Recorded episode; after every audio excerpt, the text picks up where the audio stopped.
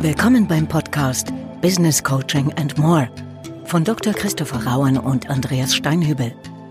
Informationen und Inspiration für Coaching-Profis und alle, die es werden wollen.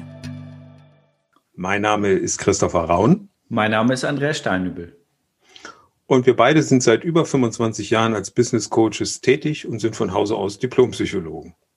Mit diesem Podcast wollen wir unsere Erfahrungen rund um das Thema Coaching teilen und über den Tellerrand hinausblicken. Andreas, du hast heute ein interessantes Thema mitgebracht, über das wir sprechen wollen. Vielleicht magst du mal berichten. Ja, ich habe einen ganz spannenden Fall, den ich gerne teilen möchte. Und das, äh, ich habe eine Führungskraft in der Begleitung, die das Thema Übergang meistern, Wandel meistern für sich hat. Und äh, da möchte ich heute ein bisschen Einblick geben, sowohl in das Thema, aber vor allen Dingen auch in die Thematik, was hilft in dieser Situation besonders, wo kann Coaching da auch helfen. Äh, und wenn ich eine Führungskraft schildere, äh, schildere ich ein paar Eckdaten, natürlich anonymisiert.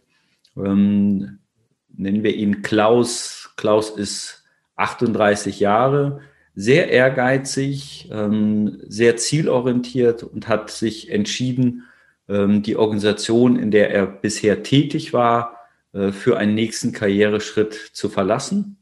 Hat das mit der eigenen Organisation sehr sauber geklärt, hat sich auf die Suche begeben äh, und ist jetzt eine Karrierestufe, eine äh, Verantwortungsstufe nach oben in eine neue Organisation. Und was spannend war, er ähm, rief mich an, nachdem er zwei Monate in der neuen Stelle war ähm, und sagte, na, ich möchte gerne ein paar Dinge nochmal reflektieren und vor allen Dingen möchte ich schauen, wie komme ich wirklich gut in diese neue Rolle rein, wie komme ich gut in dieser neuen Position an. Und so haben wir uns dann im Coaching kennengelernt. Gab es denn schon einen ganz konkreten Aufhänger, dass er gesagt hat, irgendwas hat besonders gut funktioniert oder irgendwas hat nicht so gut funktioniert?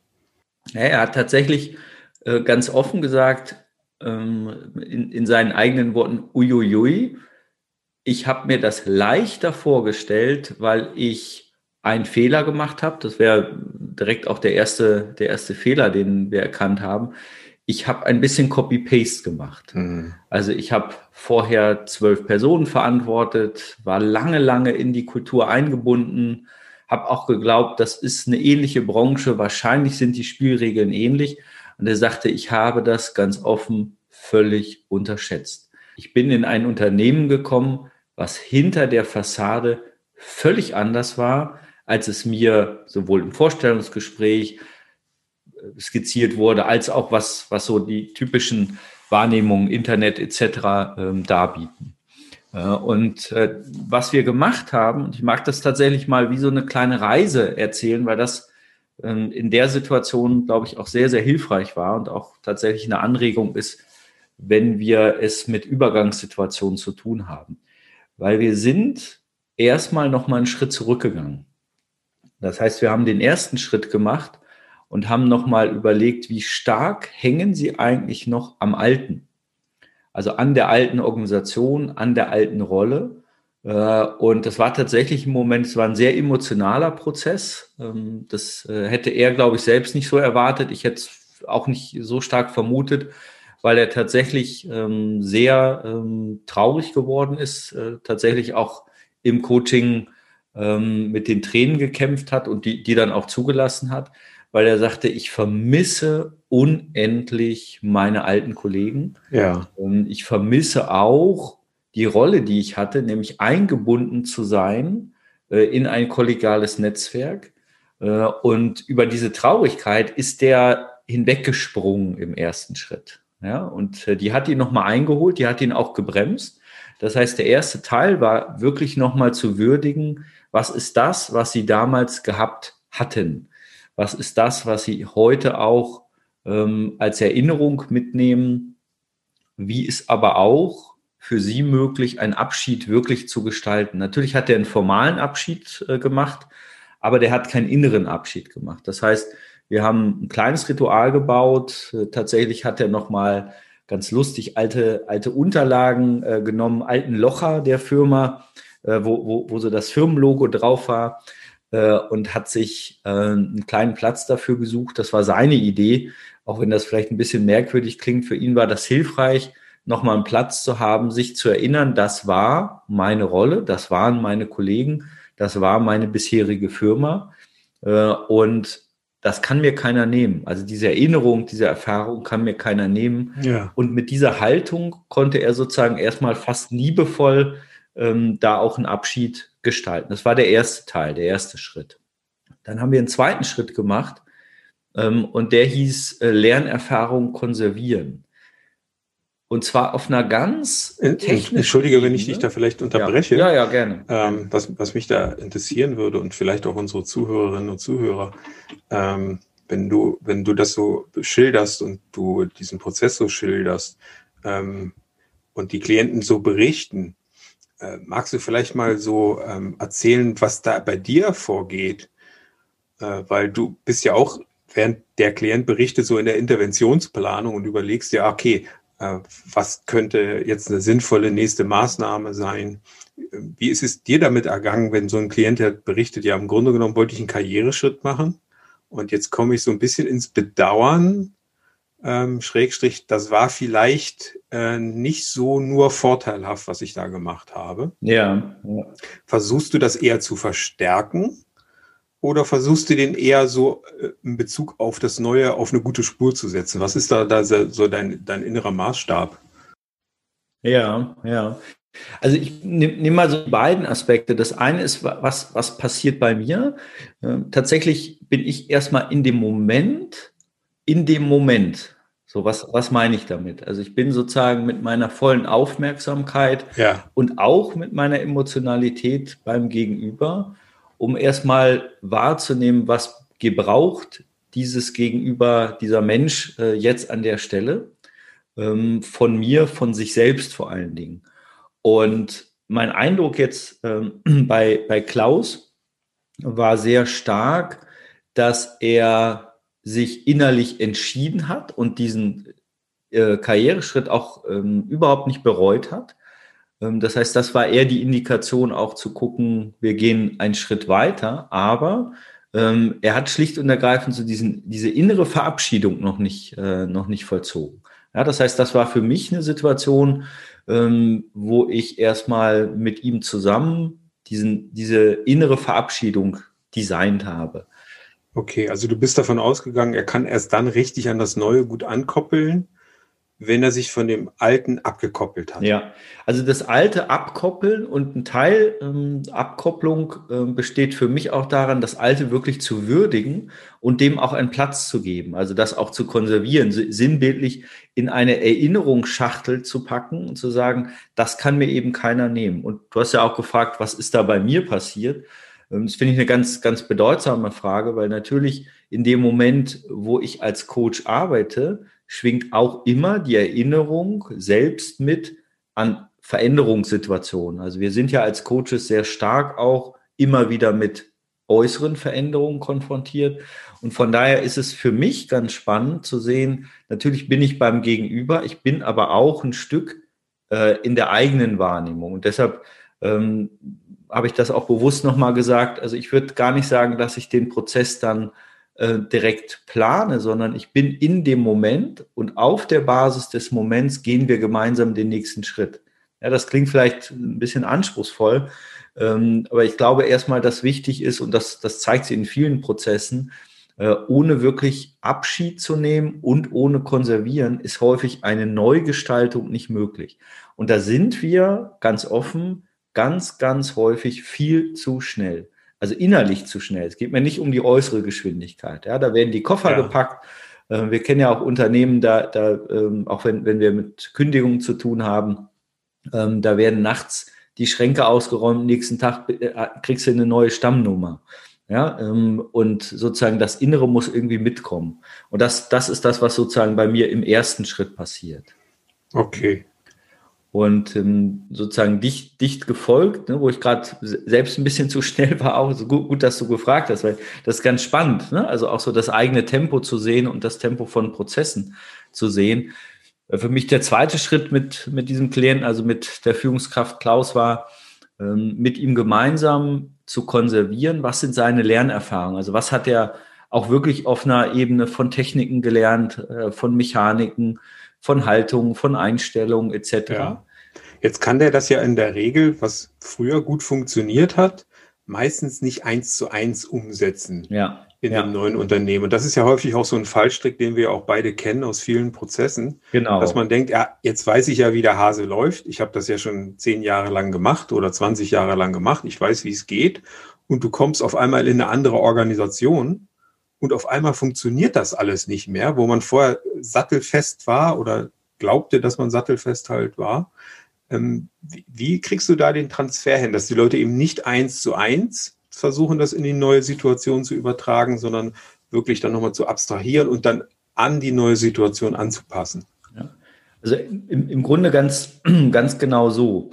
Ähm, also wenn jemand sagt, ich weiß, wie es geht, ähm, sage ich, sie, sie wissen, wie es ging. Also erstmal die Unterschiedsbildung zwischen Zukunft und Vergangenheit. Ja. Und lassen Sie uns doch gemeinsam gucken, was sind wirklich die Faktoren, die Ihnen nützlich waren, die Verhaltensweisen, die Ihnen nützlich waren, die Einstellungen, die Haltung, die Ihnen nützlich waren. Und was davon können Sie in welcher Art transferieren? Und ich nutze gerne Analogie, ähm, dass jemand in ein neues Land reist, in das er so ähm, noch nicht gereist ist. Ah, das finde ich eine schöne Analogie, aber auch mit dem Land. Hm wenn man ja. in ein anderes Land reist, weil wenn ich jetzt ins Ausland reise und ich verhalte mich genauso wie in Deutschland, das kann funktionieren, aber häufig eckt man natürlich auch dumm an und eigentlich braucht man dann auch nicht verreisen. Ja, genau. Also sind ja zwei Aspekte. Ne? Das eine ist, also gehe geh ich mit, mit äh, kurzen Hosen in die Moschee ähm, hm? oder ähm, das, das zweite ist, weshalb reise ich eigentlich? Um etwas Neues kennenzulernen. Und natürlich gibt mir das, was mich geprägt hat, Sicherheit und Halt. Und das ist tatsächlich jetzt in dem Prozess nochmal so das, das Thema Übergänge meistern. Extrem wichtig, dass wir auf der einen Seite gucken und sammeln, konservieren, strukturieren. Was sind Lernerfahrungen? Was sind hilfreiche Muster?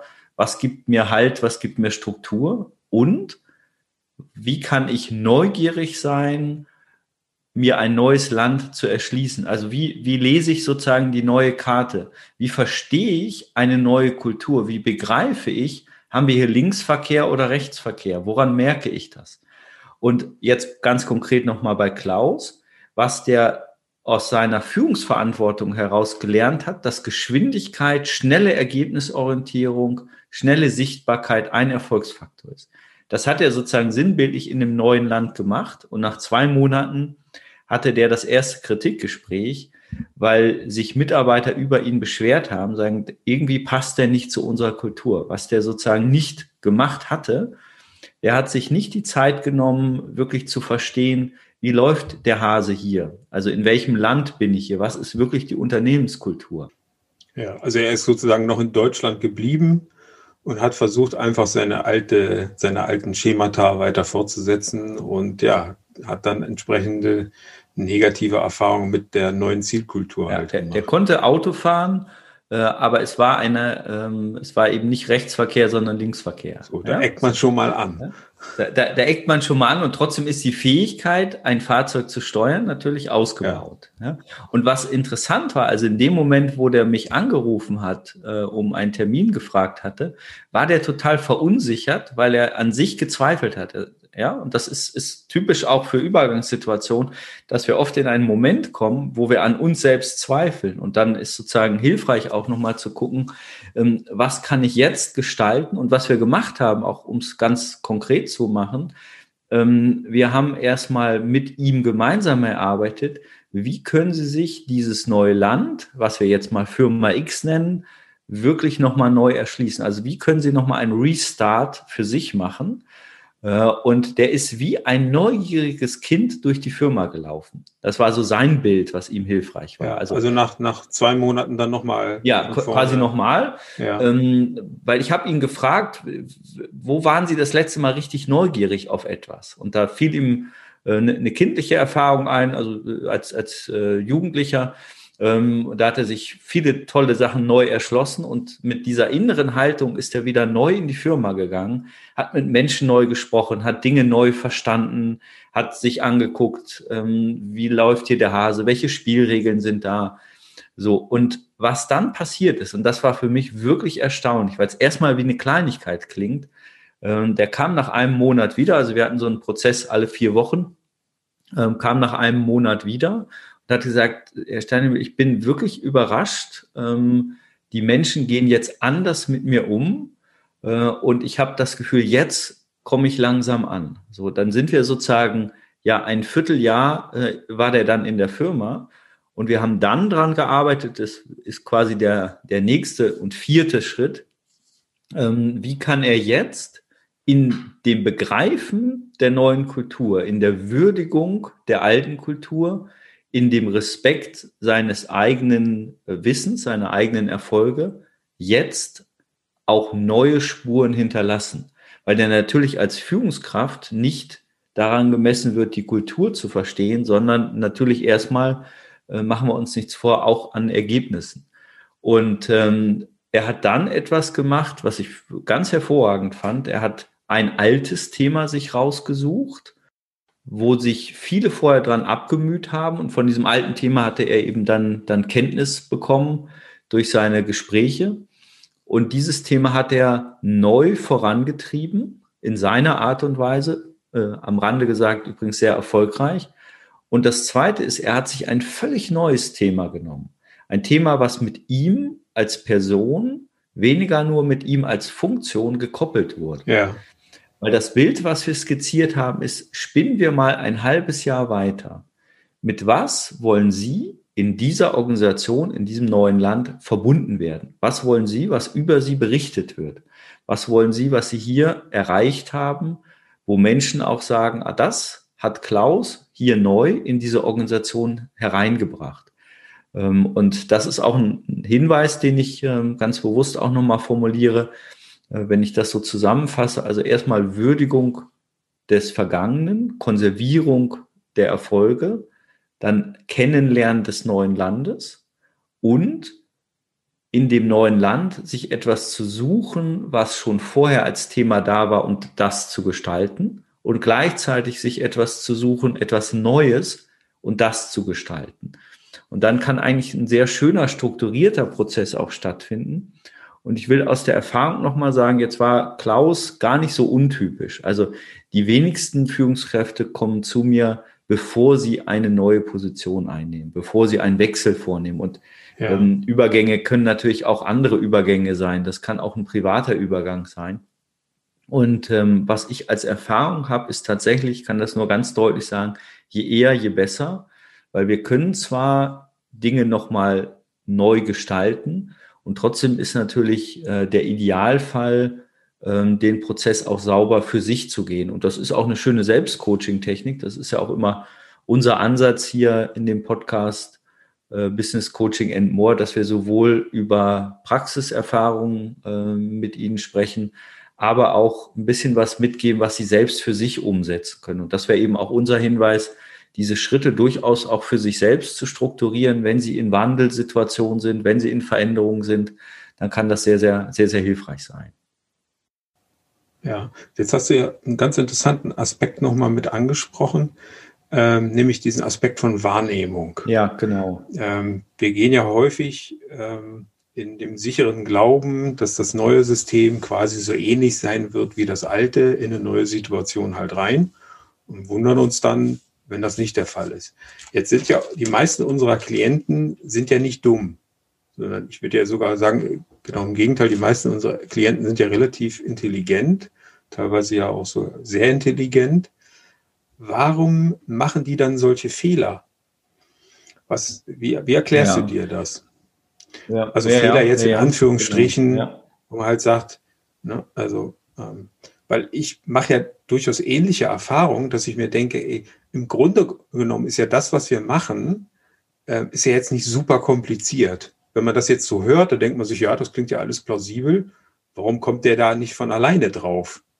Ne? Warum, und das finde ich auch immer wieder faszinierend, dass das ja kein Intelligenzdefizit also ist. Also ich, ich glaube, ich finde einen ganz wichtigen Punkt. Ich glaube, einmal, es ist nicht kompliziert für den, der nicht in der Situation ist. Ja, also ähm, jemand in einer Übergangssituation, und das war das, was, was Klaus, wenn man mal sagen würde, ähm, was er nicht, nicht clever für sich gelöst hat, äh, der ist sehr schnell in die neue Situation reingesprungen, hat sofort den Druck bekommen, äh, in, in dem Fall vom CEO. Also der war sozusagen eine Ebene unter Vorstand. Der Vorstand hat ihn sofort herzlich willkommen geheißen. Am zweiten Tag musste er performen. Ähm, und das heißt, diesen Druck, ähm, hat er umgesetzt äh, in der Kenntnis, ich mache wie, wie früher, weil das hat mir damals geholfen. Ja, ja das heißt, er hat ein altes Erfolgsmuster ja. in ja. einem neuen Kontext angewandt, ja. um dann festzustellen, oh, jetzt ist das gar kein Erfolgsmuster mehr. Was mache ich denn jetzt, genau. wenn genau. ich sozusagen all meiner Erfolgsmuster beraubt bin, die bis jetzt funktioniert haben? Das löst ja bei vielen Klienten Unsicherheit halt auch aus. Also alte Erfolgsmuster zu kopieren und nicht zu justieren, würde ich sagen, ist durchaus ein häufiger Fehler in Übergangssituationen, wenn die zu schnell gestaltet werden. Und einmal innezuhalten ja. ähm, und genau dieses Justieren, das alte Erfolgsmuster, wie kann ich das modifizieren, wie kann ich das justieren, wie kann ich das neu nützlich gestalten und in welcher Geschwindigkeit komme ich an, um dann wirkmächtig werden zu können. Ja, weil das ist mir im Coaching auch immer besonders wichtig. Das ist ein bisschen ein Kunstwort, was, was ich äh, mal wähle, wirkmächtig zu werden.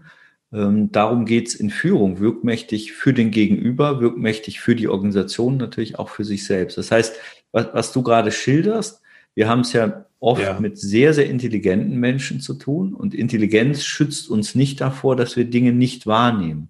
Ja, das heißt, wir helfen manchmal sinnbildlich im Coaching dem Gegenüber etwas einzublenden, zu sehen, also sehen lernen und dann auf, auf der Basis dieser neuen Erkenntnis ja. wirklich neu zu justieren. Und dann sind wir wieder bei dem, wo wir auch ähm, letztens mal schon gesprochen haben. Also es geht faktisch immer auch um Flexibilität. Also wie kann ich flexibler ja. werden in einer neuen Situation? Und es geht um das Thema blinde Flecken. Ja vor denen wir ja alle nicht gefeit sind. Da kann man so intelligent sein, wie, wie man will. Jeder von uns, auch wir ja auch, haben blinde Flecken. Ähm, und da hilft ja eben tatsächlich so eine Außenperspektive. Ähm, dann, das reduziert natürlich die Wahrscheinlichkeit, wenn man mit jemandem von außen halt spricht, dass der an der gleichen Stelle die blinden Flecken halt hat. Und das nehme ich ja auch als einen der Vorteile beim Coaching natürlich halt wahr, dass ich halt sage, okay, solange meine blinden Flecken nicht an der gleichen Stelle sind wie die des Klienten, habe ich eine relativ gute Chance, irgendeinen Nutzwert zu stiften für den Klienten. Blöd ist es natürlich, wenn ich jetzt ähm, sehr ähnlich bin zu dem Klienten, weil dann kann man gut ankoppeln. Meistens fühlt man sich auch schnell sympathisch äh, und die Chemie, wie man so schön sagt, stimmt. Aber ich habe dann natürlich immer das Risiko, dass ich ähnliche Blecken, äh, blinde Flecken halt besitze und äh, möglicherweise für meinen Klienten gar nicht so nützlich bin, als wenn ich ein bisschen anders wäre, als wenn ich eben äh, ja aus einer anderen Perspektive die Dinge halt sehe. Und das ist so ein bisschen ja auch so, ich will schon fast sagen, das Verhängnisvolle, dass hier viele Klienten, viele Führungskräfte ihren Coach häufig nach Sympathie halt auswählen und gucken, ist der mir, ist der mir ähnlich, versteht der mich sozusagen? Und gar nicht ist das jemand, der in der Lage ist, meine blinden Flecken zu erkennen, weil dazu müsste er ein bisschen anders sein. Ja, das ist dieses Gleich und Gleich gesellt sich gern und im Coaching ist äußerst hilfreich, zumindest dass wir an anderen Stellen blinde Flecken haben. Und so wird ein Schuh draus, dass wir wirklich ergänzend ja. etwas gemeinsam sehen können. Ja, ich finde diesen Aspekt deswegen wichtig, weil ja ähm, viele Coaches sich selbst ja eine, eine große Wirkmächtigkeit halt attestieren, was ja teilweise bis ins Peinliche halt hineingeht. Und andere, ähm, ja, das manchmal ja auch tun bei Coaches und auch erwarten, dass die sagen, ja, mein Coach, der muss ja im Grunde genommen alles können, was ich auch kann und noch besser, weil wie soll der mich sonst coachen können? Und mein inneres Modell geht da in eine ganz andere Richtung, dass ich nämlich sage, nein, ich muss nicht besser sein als der Klient, das ist auch teilweise gar nicht leistbar, sondern ich muss ein Stück weit anders sein als der Klient, damit ich eben aus einer anderen Perspektive mit anderen blinden Flecken ähm, Feedback geben kann und damit eben auch diese blinden Flecken dann für Klienten erst sichtbar werden. Ich bringe es dann gerne so für mich auf den Punkt, dass ich immer sage, äh, der Blinde kann dem Lahmen helfen und andersrum. Wir müssen nicht besser sein als unsere Klienten, als die Führungskräfte. Wir müssen ein Stück weit anders sein. Natürlich brauchen wir ein grundsätzliches Verständnis von dem, was die machen und auch natürlich Neugier und Interesse. Ähm, aber zu glauben, wir wären die besseren Führungskräfte und wir wüssten jetzt, wie es geht, da würden wir im Prinzip den gleichen Fehler machen, den du gerade geschildert hast, den der Klaus gemacht hat, nämlich zu sagen, ja, ich habe ja aus einem Kontext, ich weiß jetzt, wie es geht und damit weiß ich es jetzt in allen Kontexten. Und ich glaube, das ist so der, der Fehler, der Wahrnehmungsfehler, um den es dann letzten Endes geht, vor dem man sich sowohl auf der Seite der Führungskräfte wie auch auf der Seite der Coaches ein Stück weit immer schützen muss und das gut reflektieren sollte, weil ansonsten haben wir ein relativ großes Risiko, dass wir die Fehler unserer Klienten wiederholen. Also wir könnten sagen, anders sein nützt, anders sehen ist noch nützlicher. Und ich würde sagen, das ist das perfekte Schlusswort für heute. Also vielen Dank, Andreas, für diesen Einblick in die Geschichte deines Klienten. Und äh, ja, wir hören uns dann hoffentlich beim nächsten Podcast wieder. Wir beschäftigen uns dann mit dem Thema Erfolgsgeheimnisse und Erfolgsmuster von unseren Klienten und natürlich auch von uns. Bis dahin sage ich Tschüss und auf Wiedersehen. Tschüss und auf Wiedersehen und gutes Meistern von vielen, vielen Übergängen. Sie hörten den Podcast Business Coaching and More. Wenn es Ihnen gefallen hat und Sie die kommende Ausgabe nicht versäumen möchten, abonnieren Sie bitte den Podcast. Auf Wiederhören.